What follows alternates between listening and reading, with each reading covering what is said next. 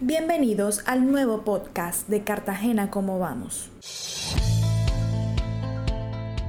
Hoy queremos compartir con ustedes datos relacionados con el mercado laboral en la ciudad. Podríamos definir el mercado laboral como aquel espacio donde interactúan las personas dispuestas a trabajar y los empleadores es decir, donde se cruza la oferta y la demanda de trabajo. El buen funcionamiento de este es determinante para el crecimiento económico o la disminución de la pobreza monetaria. Recientemente, el DANE publicó los datos consolidados para el primer trimestre de 2022. Es importante anotar que desde enero de este año se actualizó la metodología. A partir del censo 2018 se hizo un rediseño de la gran encuesta integrada de hogares que sirve como insumo para la medición del empleo. Los resultados muestran que a nivel nacional, en el primer trimestre del 2022, el desempleo fue de 13,2%, es decir, 2,7 puntos porcentuales menos que en el primer trimestre de 2021. Esto se traduce en más de 500.000 personas que salieron de la situación de desempleo en Colombia. En Cartagena, los resultados muestran datos importantes. La tasa de desempleo en este primer trimestre de 2022 fue de 11,3%, es decir, 2.2 puntos porcentuales menor, ya que en el primer trimestre de 2021 fue de 13,5%. Sin embargo, también hubo una disminución del tamaño de la fuerza de trabajo, ya que hubo 28.000 personas menos que estuvieron buscando trabajo o trabajando.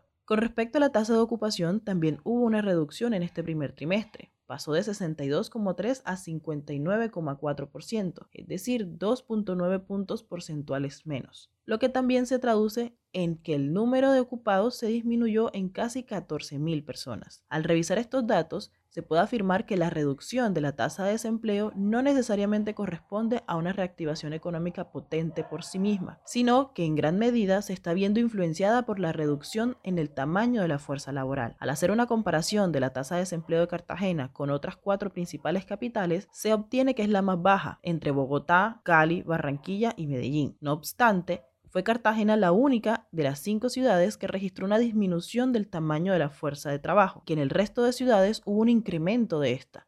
En otras palabras, aumentó el número de personas ocupadas mientras que en Cartagena disminuyó. Es importante que las autoridades nacionales y locales empiecen a profundizar sobre la situación del mercado laboral en la heroica, para que se empiecen a tomar decisiones adecuadas para darle más dinamismo y mejor funcionamiento. Al final, esto se traduce en más ingresos para las familias y una reducción de la pobreza monetaria. Nos escuchamos la próxima semana con más datos y análisis sobre cómo vamos.